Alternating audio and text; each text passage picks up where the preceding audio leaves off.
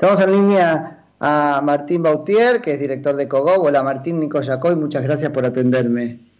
¿Qué tal? ¿Cómo estás? Un gusto. Bien, bien, muy bien, Martín. Bueno, habemos acuerdo, por fin.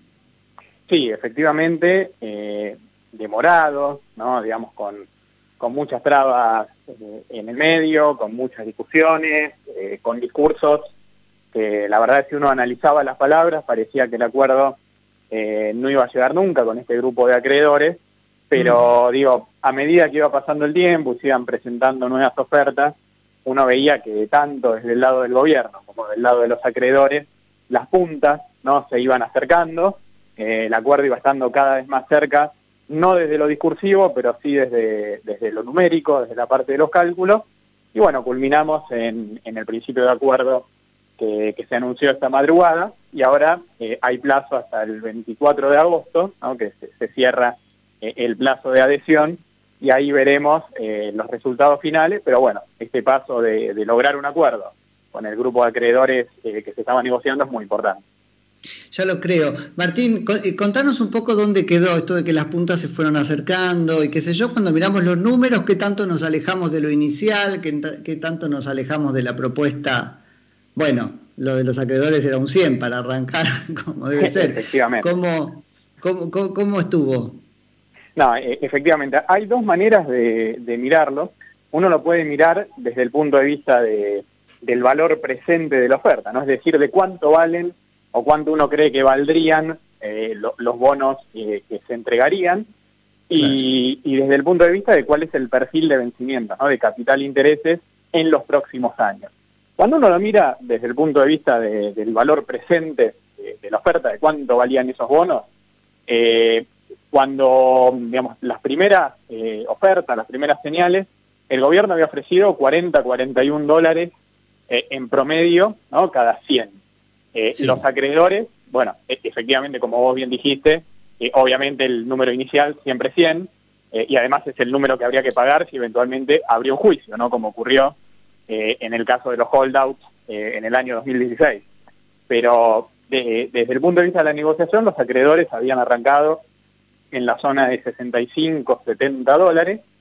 Eh, y bueno, a partir de ese momento fueron pasando los meses, las juntas efectivamente se fueron acercando hasta quedar con una diferencia la semana pasada de apenas 3 dólares, ¿no? Digamos, estábamos eh, sí, ya sostener esa diferencia, Martín, era como decir el gobierno no quiere. No, e, efectivamente, la verdad que uno lo miraba desde ese punto de vista, estaba muy cerca, eran 3 dólares cuando se había empezado en casi 30 de diferencia, eh, y cuando uno lo miraba desde cuánto, que esto es quizás lo que más le importa al gobierno, ¿no? porque el valor presente le importa más al acreedor, que es cuánto va a valer lo que va a recibir, pero al gobierno le importa cuánto va a tener que pagar. ¿no? Y cuando uno miraba el perfil de vencimientos hacia adelante, lo que es capital e intereses de los nuevos bonos, suponiendo una aceptación plena, la diferencia eran apenas, eh, eran menos de 3 mil millones de dólares a lo largo de 30 años, ¿no? Digamos, 3 mil millones acumulados en 30 años. Eh, con lo cual era una diferencia también, si la miraba desde ese punto de vista... Está eh, acostumbrado a transferencias cercanas a ese número el gobierno para otras cosas, o sea que no es que... No, efectivamente, y es alrededor, de, digo, ese número era menos del 5% eh, de las exportaciones de 2019, digo, con lo cual era un número eh, muy pequeño y la verdad cuando uno lo miraba, tanto desde el punto de vista del valor presente como de cómo quedaba el flujo de vencimientos eh, hacia adelante, el acuerdo lucía muy cerca. Sí, yo desde el análisis político en un momento me, me, empantané en no quieren, no quieren, ¿viste? Porque además el discurso era virulento, pero bueno, se llegó a este punto, entonces concediendo el gobierno bastante. Sí, efectivamente, digo, tanto el gobierno como los acreedores eh, concedieron bastante, ¿no? Desde, desde los, primeros números que se vislumbraban eh, al inicio de la negociación, que siempre fue, de, nuevo, ¿no? Desde los discursivos siempre fue muy dura, pero cuando uno iba mirando los números, las propuestas que se presentaban, eh, bueno, se notaba cierta flexibilización en cada una de las presentaciones. Sí. Ahora, Martín, ¿cómo queda el... ¿A eso te referís con el flujo? Es decir, ¿a partir de cuándo hay que pagar? ¿Cuándo se nos vencen las cuotas? De... ¿Cómo es este crédito? ¿Cuándo se vence el plazo de gracia y hay que empezar a pagar? Bueno, efectivamente, e, e, esa es una muy buena pregunta. Eh, suponiendo ¿no? que finalmente este, que se materialice la oferta, que se avance, eh, los primeros pagos eh, comienzan en 2021, pero son pagos eh, muy pequeños, ¿no? Son pagos muy pequeños de intereses y quizás los primeros pagos relevantes recién arrancan en el año 2024, ¿no? Con lo cual, digo, creo que Argentina tiene margen y los pagos van creciendo, en los primeros años van creciendo año a año, pero comienzan en niveles muy bajos en el año 2021. Son mucho ¿Cómo me preocupa eso? Porque es que lo pague otro. ¿no? Eh, justo un gobierno que te dice que injusto la deuda, que la pagan las generaciones futuras, él lo deja al gobierno futuro. Bueno, ahí claramente eh, el objetivo era, digo, dado que Argentina tenía cerrados los mercados y que no podía afrontar eh, los vencimientos de corto plazo que estaba afrontando, bueno, ahí uno de los objetivos era intentar liberar por lo menos eh, los primeros años, como para ir teniendo ese margen eh, de ir recuperando la, economía argentina, pero obviamente en algún pero ya lo conocemos liberados, Martín.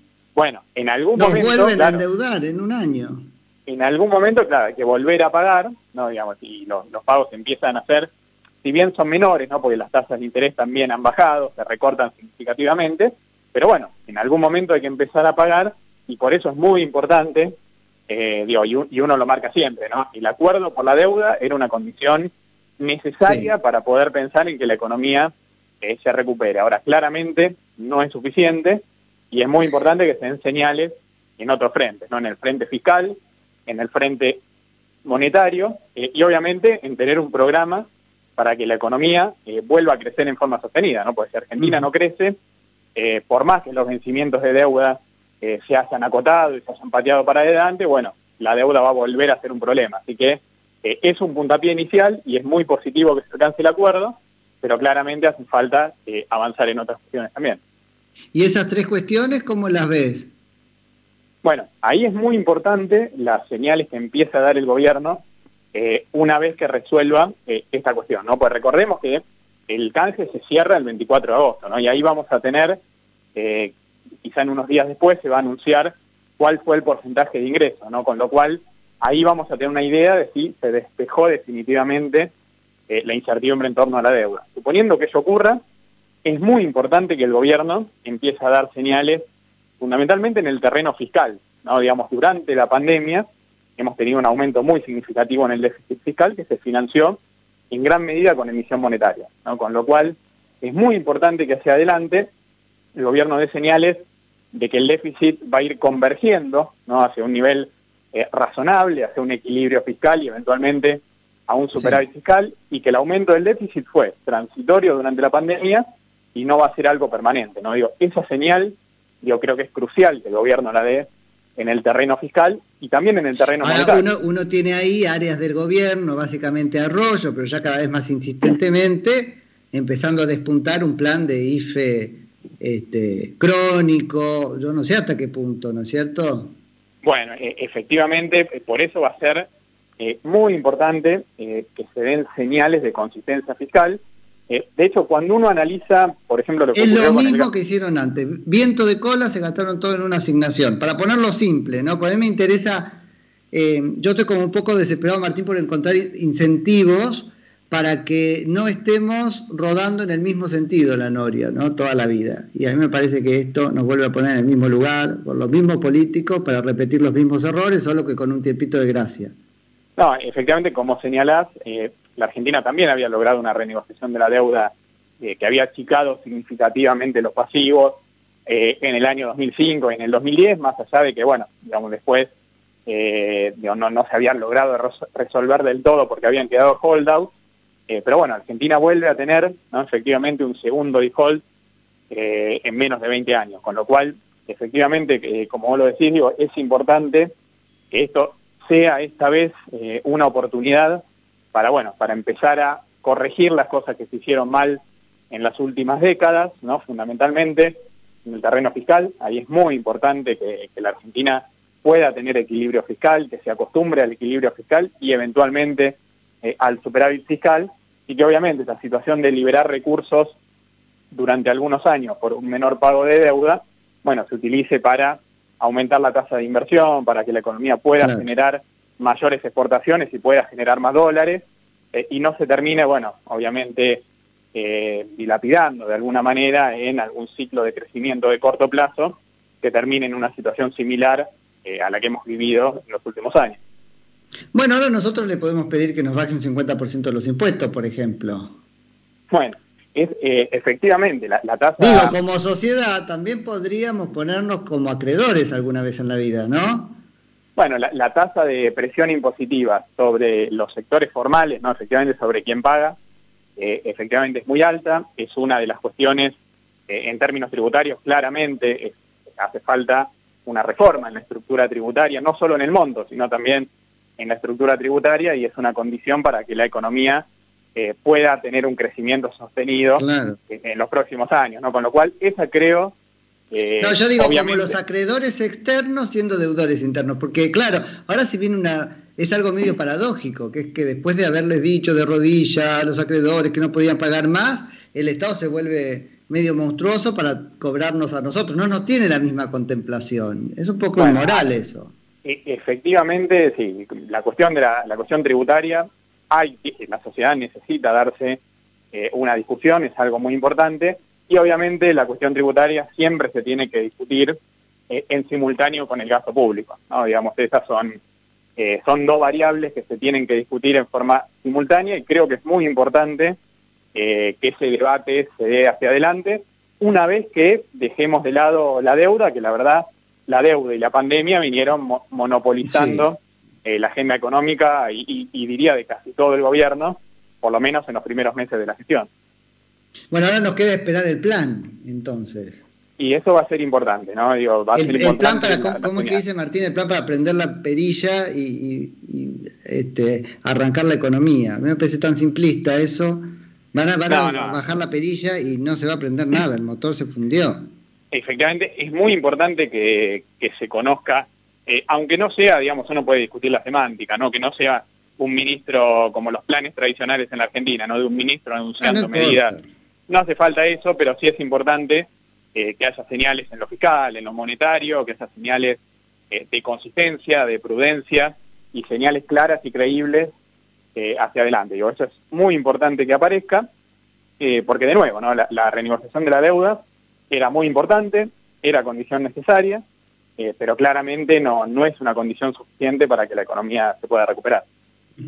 Bueno, a quedar ahí expectantes ahora porque teóricamente es el relanzamiento ya no solo económico, también político del gobierno, ¿no? Lo vienen poniendo ahí como una cosa, el propio presidente dijo, ahora ya podemos crecer. bueno, vamos a ver, ahora ya, sí, por esto solo, no. No, no, efectivamente hacen falta, digo, era un lastre que venía eh, afectando a la economía, eh, yo diría desde el año 2018, por lo menos esta crisis de deuda, eh, pero claramente, digo, sacárselo encima es importante, pero bueno, ahora me parece que, hay que trabajar mucho también para que la economía se pueda recuperar. Seguro. Martín, te hago una última preguntita, abusándome, pero a ver si nos tiras un centro con esto, ya que hablabas del gasto fiscal, ¿no? O del déficit. ¿Cómo es el, el, tema primario, secundario, para, para un poquito eh, mensurar hasta qué punto esto soluciona o no el, déficit, ¿se entiende? Porque si no está, yo creo que en la cabeza de medio país que, bueno, ahora no debemos nada, las cuentas se arreglaron.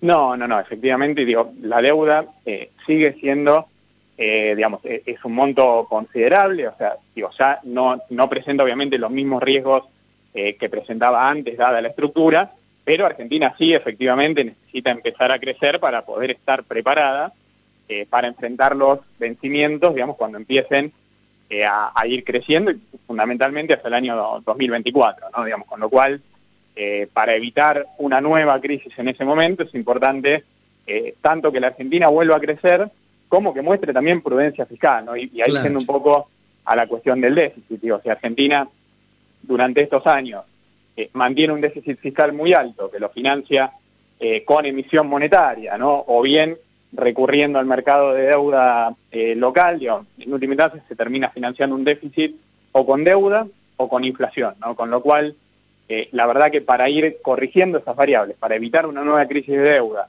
y para, que, la para que la inflación empiece a bajar, eso también es una condición necesaria para que la economía pueda crecer eh, en el largo plazo, bueno, ahí la prudencia fiscal va a ser muy importante. El déficit fiscal de partida este año eh, vinculado a la pandemia va a ser muy alto y por eso es importante que se den las señales hacia los próximos meses y fundamentalmente hacia el año que viene, que es un año electoral, con lo cual va a ser un desafío también, pero es importante que se den señales de convergencia fiscal. O sea que ahora seguimos siendo deficitarios aunque haya que pagar cero, pongamos el escenario así bien simple, imposible, pagamos cero de deuda, seguimos siendo deficitarios. Claro, se van a pagar muchos menos intereses, o sea, solo van a quedar los intereses eh, por lo menos... Yo, lo, pregunto, Martín, para que nos quede claro si el problema son los de afuera que nos piden su acreencia o somos nosotros. O sea, aún no, pagando nada los de afuera, seguimos en déficit. Va a quedar, digamos, va a ser muy poco lo que va a haber que pagar, eh, va a quedar el pago, digamos, lo que es la deuda en pesos en el mercado local y lo que haya que pagarle a organismos internacionales, pero efectivamente queda bastante despejado el calendario de, vencimientos eh, con lo que es el sector privado. ahora bien, cuando uno mira lo que es el déficit primario, ¿no? que eso excluye los intereses, o sea, eh, impuestos menos, digo, por decirlo en términos generales, impuestos menos el gasto primario, que es neto de los intereses de la deuda, bueno, partimos de un déficit eh, que este año va a ser muy alto, no tanto por el desplome en los ingresos que generó la pandemia, como por el aumento del gasto de las medidas que se fueron eh, tomando, con lo cual ahí va a ser muy importante, bueno, cuáles son las señales hacia adelante, fundamentalmente en torno al gasto, eh, y qué se va a hacer con estos programas eh, que se introdujeron durante la pandemia, pero bueno, una vez que la pandemia vaya quedando atrás y se va abriendo la economía, bueno, eventualmente cuál es el sendero hacia adelante. Totalmente. Martín, muchísimas gracias en serio por la charla. No, por favor, un gusto. Igualmente, es Martín Boutier, que es director de EcoGo.